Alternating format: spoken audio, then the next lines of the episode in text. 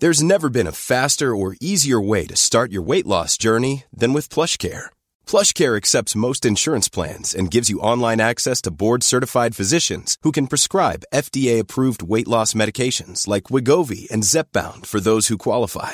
Take charge of your health and speak with a board-certified physician about a weight loss plan that's right for you. Get started today at plushcare.com slash weight loss. That's plushcare.com slash weight loss. plushcare.com slash weight loss. Quality sleep is essential. That's why the Sleep Number Smart Bed is designed for your ever-evolving sleep needs. Need a bed that's firmer or softer on either side? Helps you sleep at a comfortable temperature? Sleep Number Smart Beds let you individualize your comfort so you sleep better together. JD Power ranks Sleep Number number 1 in customer satisfaction with mattresses purchased in-store. And now, save 50% on the Sleep Number limited edition Smart Bed for a limited time. For JD Power 2023 award information, visit jdpower.com/awards. Only at a Sleep Number store or sleepnumber.com. There's never been a faster or easier way to start your weight loss journey than with PlushCare.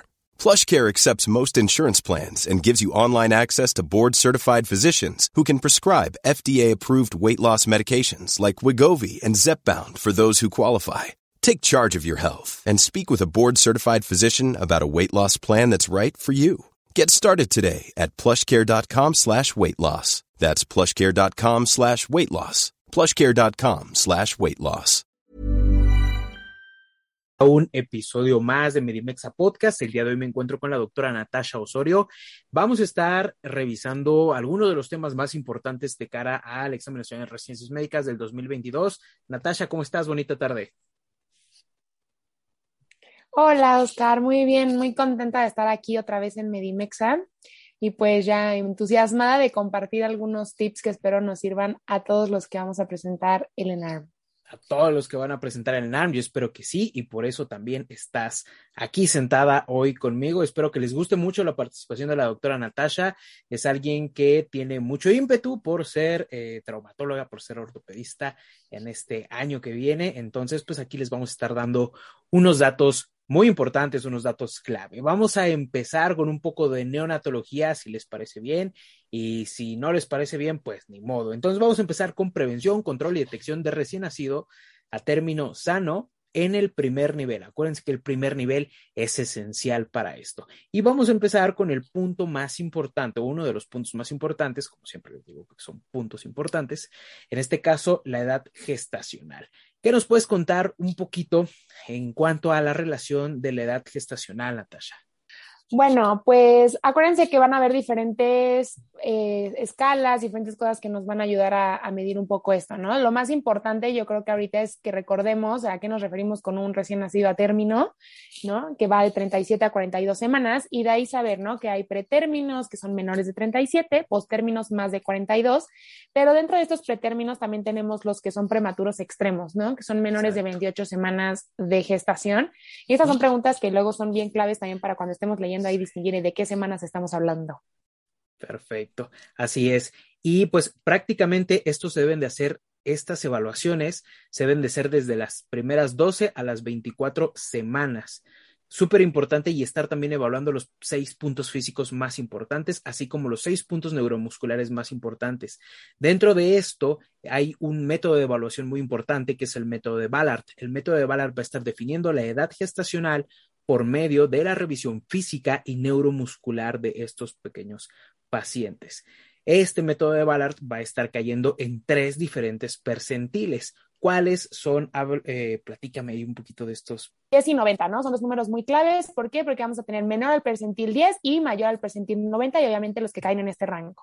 Si son menor, pues bajo peso, los que están en el rango es adecuado y los que son más de 90 ya va a ser un peso elevado para la edad gestacional. Entonces, esto es, muy importante que, lo recordemos.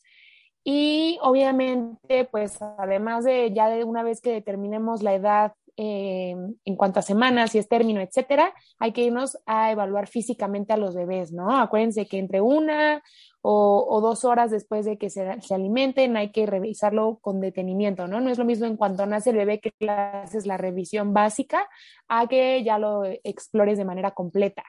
Acuérdense que la inspección es lo más importante y la somatometría en este punto va a ser el mejor índice de nutrición y crecimiento en el recién nacido.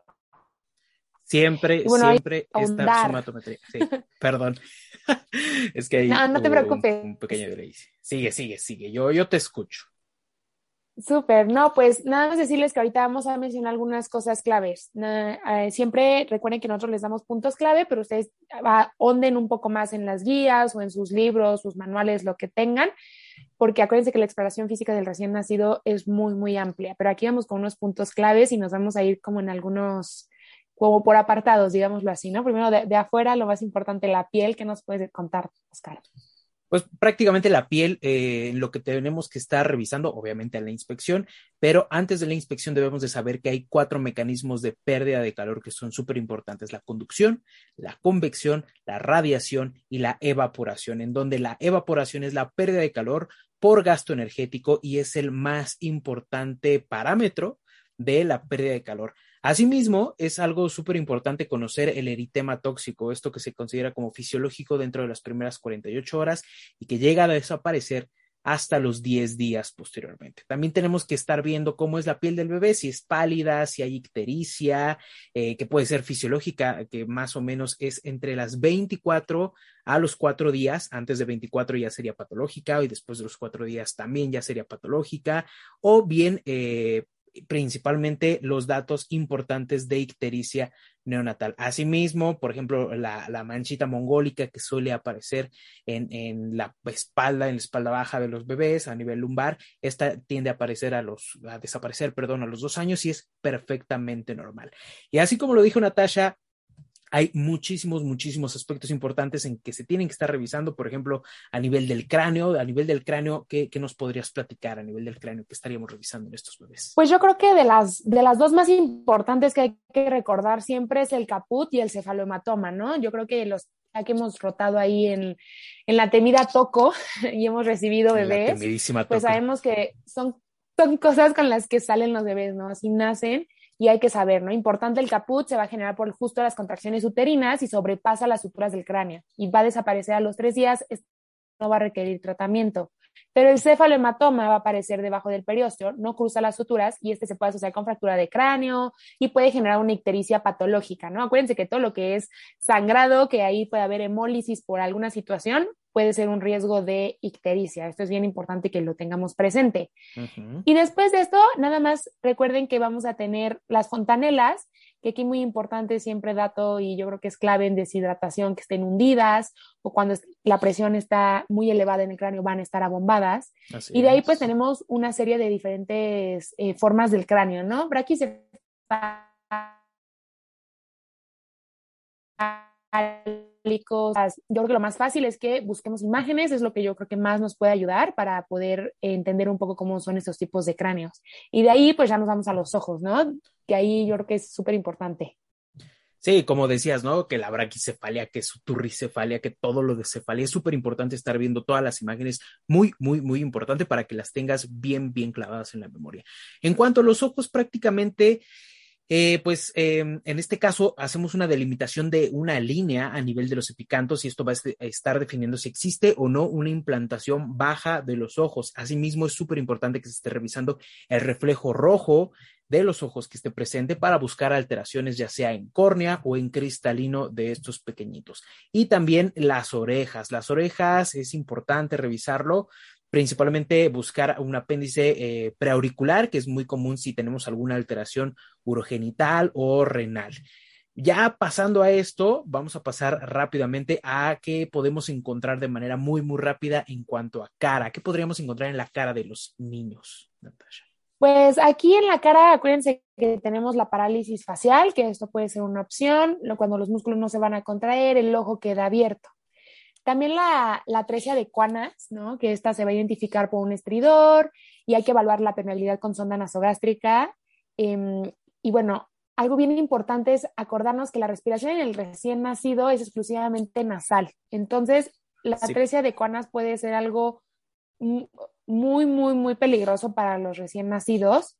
Y aquí datos importantes que son signos de alarma cuando los bebés tienen macroglosia o protrusión de la lengua o algo así, también pueden signos de alarma porque justo esto va a estar bloqueando la vía. Y la otra es la del labio paladar hendido. Acuérdense que estos también pueden generar pues em, entrada de aire, infecciones y hay que repararlo a partir del primer año. Súper, súper importante. Y de ahí, bueno, pues ya nos vamos al cuello.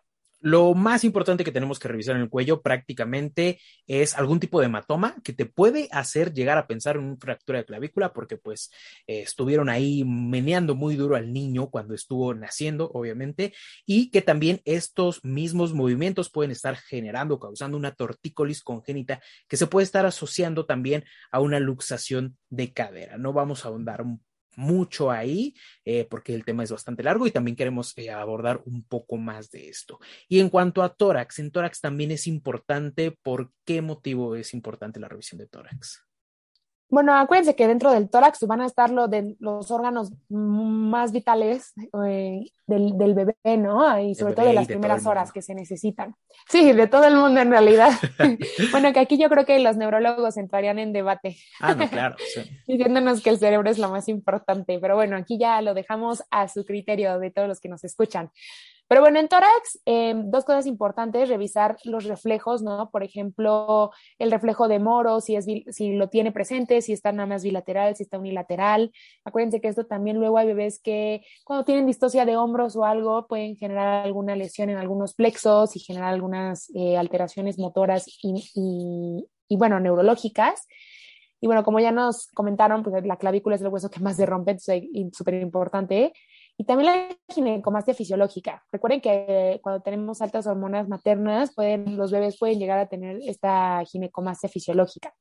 Y punto importante que yo creo que les recomiendo ahí sacar su post-it y anotarlo, que la frecuencia respiratoria va a ser de 30 a 40 respiraciones por minuto. ¿no? Siempre hay que recordar que en los recién nacidos y en los niños y todo, nuestros valores de signos vitales siempre cambian. Entonces hay que tenerlo presente. Y de ahí, bueno, pues nos vamos al a cardiovascular que yo creo que aquí también hay puntos bien importantes. Puntos bien importantes en cuanto a cardiovascular, pero si nosotros nos sentamos a hablar eh, de todo cardiovascular, este podcast sería más o menos como de unas siete, ocho horas, más o menos. Entonces, puntos bien, bien rápidos. Cierre de tres tipos de ductus que tenemos que estar viendo. Prácticamente el ductus arterioso, el ductus venoso y el foramen oval cuál es la frecuencia cardíaca normal, por así decirlo, en neonatos, de 120 a 160 latidos por minuto. Eso es muy, muy importante. Y también los soplos. Prácticamente tenemos que ver que no tengan ningún tipo de repercusión hemodinámica, que sean normales, principalmente primero dentro de las, de las 48 horas, aunque todos los soplos son para evaluarse directamente con los, eh, con el con el cardiólogo, cardiólogo pediatra. Dentro de esto, podemos estar clasificando también los soplos con una intensidad de acuerdo a la intensidad sonora, que puede ser, pues, sea de 1 a 6. No voy a ahondar tanto en la intensidad sonora y también en cómo se van a estar irradiando, sea a nivel pulmonar o hacia la espalda o de la aorta hacia el cuello. Son puntos importantes que considero y, bueno, que, que he visto que también se llegan a preguntar bastante en el examen de residencias médicas. Y para irnos más rápido todavía, ¿por qué? Porque todo esto que estamos viendo, de verdad, es, es un montón en cuanto a la revisión eh, detallada de los bebés. Entonces, eh, ¿te parece si checamos qué se tendría que revisar principalmente en abdomen y en sistema nervioso central, Natasha? Claro, acuérdense que, en abdomen algo bien importante pues va a ser el cordón umbilical, ¿no? Em, ahí van a haber signos de alarma, ¿no? En el cordón umbilical, si se tiene edema, si tiene alguna coloración, eh, está muy rojo, la temperatura está elevada, secreción fétida, etcétera. Acuérdense que aquí pueden tener una onfalitis y esto puede tener repercusiones si no se trata incluso a nivel sistémico. Y justo eh, dependiendo de los milímetros, eh, también nos orienta un poco al tipo de tratamiento o de evaluación que debemos tener. Acuérdense, 5 milímetros es como algo que hay que tener aquí en la cabeza, si es menos de 5 milímetros y no tiene datos sistémicos, puede ser tratamiento local, pero cuando ya tenemos datos sistémicos hay que mandar a segundo nivel o incluso si ya es más de 5 milímetros, ¿no? Esto creo que es, que es bastante importante. Y de ahí dentro de lo eh, neurológico, que ya, que ya nos vamos, yo creo que lo, dentro de lo más, más importante creo que son los reflejos, ¿no? Y el más preguntado, digo, obviamente puede venir cualquiera, pero yo creo que el más preguntado siempre es el reflejo del moro. Entonces acuérdense que se va a los seis meses. Esto creo que es un dato importante. pregunta de mi primer ENARM, que me quedé llorando porque dije, no, no puede ser. Eh, y aún todavía traigo ese trauma. Sí, no, acuérdense, revisar reflejo moro, prensión táctil, destrucción, búsqueda, el tono cervical, la prensión palmar, que ese también luego lo llegan a preguntar, que desaparece hasta los tres, cuatro meses. Y bueno, ahí si todavía tienen algún nenuco de su infancia, yo les recomiendo que exploren a su nenuco con los reflejos para que no se les olvide nunca. Y yo creo que de exploración lo único que nos faltaría, no sé qué opines tú, es que no se les olvide nunca Ortolani y Barlow de cadera, les encanta preguntarlo. Entonces. Ortolani y Barlow, así es. Prácticamente. Hay imágenes muy buenas.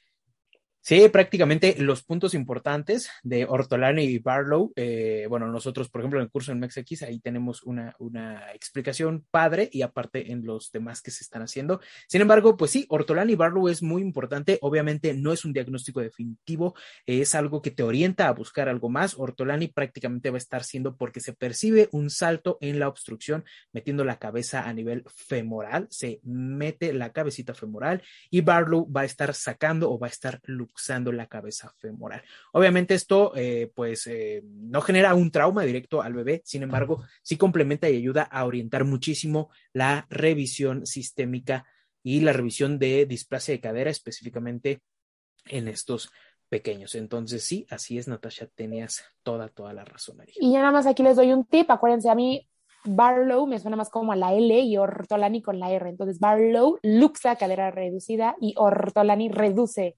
cadera luxada, por si a alguien le sirve ahí acordarse de eso. sí, sí. A, mí me suena como Barlow, en lugar de Barlow out o out. Ándale, también esa también la he visto. in. in. Exacto. para mi mente un poco distraída. Y vamos a revisar un poquito, vamos a revisar bien rápido, eh, vamos a ver cómo le vamos a hacer. Para la atención inmediata del recién nacido, de acuerdo a la GPC del 2009 y a la GPC del 2020 prácticamente la atención general, pues te dicen que obviamente es con una vestimenta adecuada y con una, un punto importante, pinzamiento del cordón del 1 a 3 minutos. Es súper importante siempre y cuando no exista ninguna alteración en estos niños, ¿ok?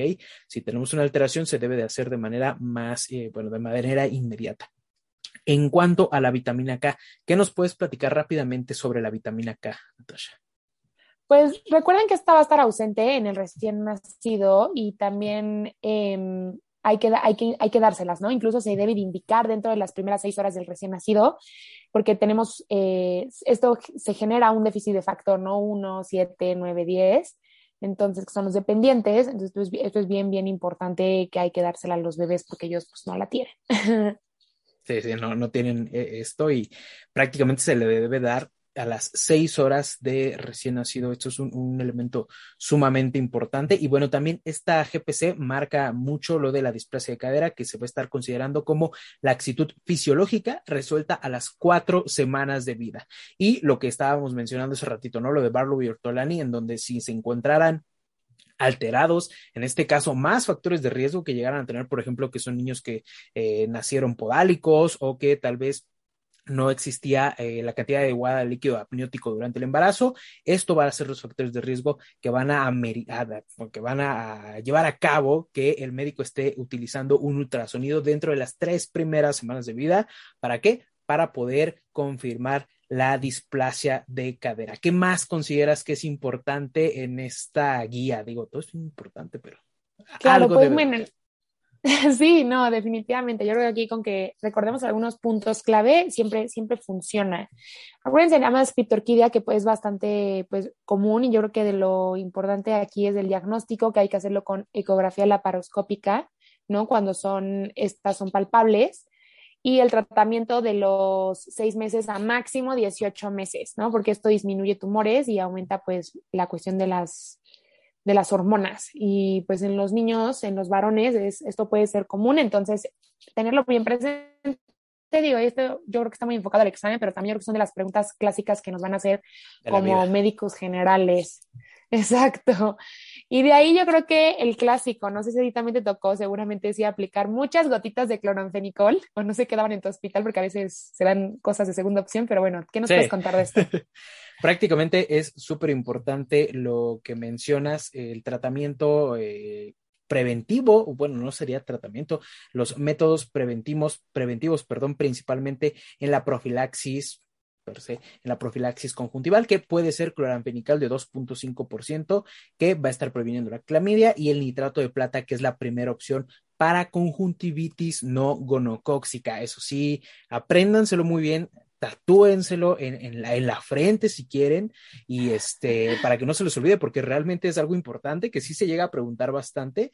Eh, también eh, mencionan mucho lo que eh, ya estábamos platicando un poquito lo del reflejo rojo lo que es intencional para también descartar algún tipo de catarata. Y hay algo llamado también el test de Brooker que también les pido que vayan a darle una checadita. En cuanto al tamiz cardiológico ¿qué nos pudieras contar de manera clave en cuanto al tamiz cardiológico. Recordar que este se tiene que hacer entre las 6 y 48 horas de vida, mano y pies derechos. Acuérdense que esto es la forma en la que está la circulación de los bebés, por eso es importante, en, como están en esta transición, por eso es importante hacerlo del lado derecho. Y bueno, tomar eh, oxitometría de pulso. Y aunado a esto de los tamices, también que no se les olvide, por favor, nunca, los tamices metabólicos, que creo que también es bien importante la, recordar em, las enfermedades que se evalúan. Digo, aquí no vamos a andar en esto, yo creo que eso sería cuestión incluso de otro programa distinto. De dos podcasts.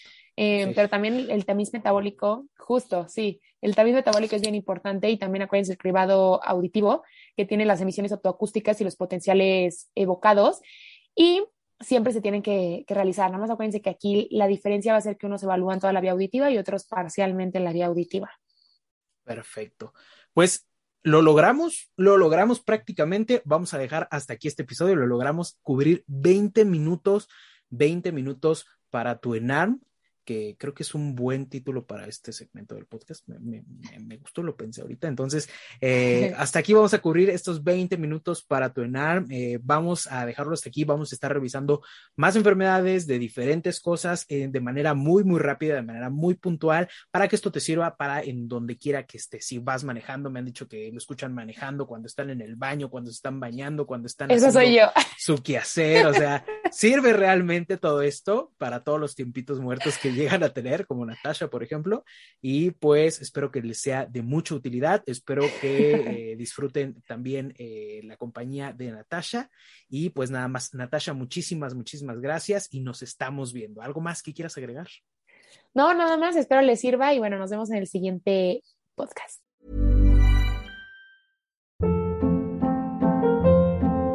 Hold up. What was that? Boring. No flavor. That was as bad as those leftovers you ate all week. Kiki Palmer here, and it's time to say hello to something fresh and guilt-free. Hello Fresh. Jazz up dinner with pecan-crusted chicken or garlic butter shrimp scampi. Now that's music to my mouth. Hello Fresh. Let's get this dinner party started. Discover all the delicious possibilities at hellofresh.com.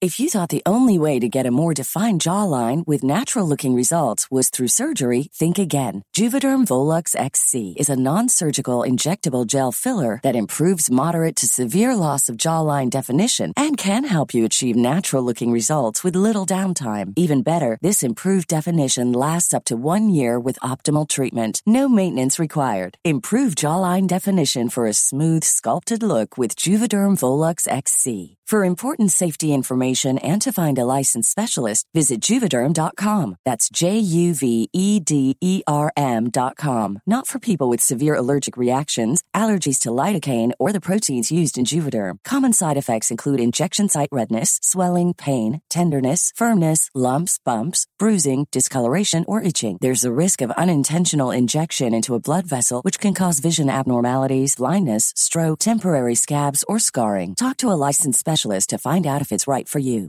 Even when we're on a budget, we still deserve nice things. Quince is a place to scoop up stunning high end goods for 50 to 80% less than similar brands. They have buttery soft cashmere sweaters starting at $50, luxurious Italian leather bags, and so much more. Plus, Quince only works with factories that use safe, ethical, and responsible manufacturing. Get the high-end goods you'll love without the high price tag with Quince. Go to quince.com/style for free shipping and 365 day returns.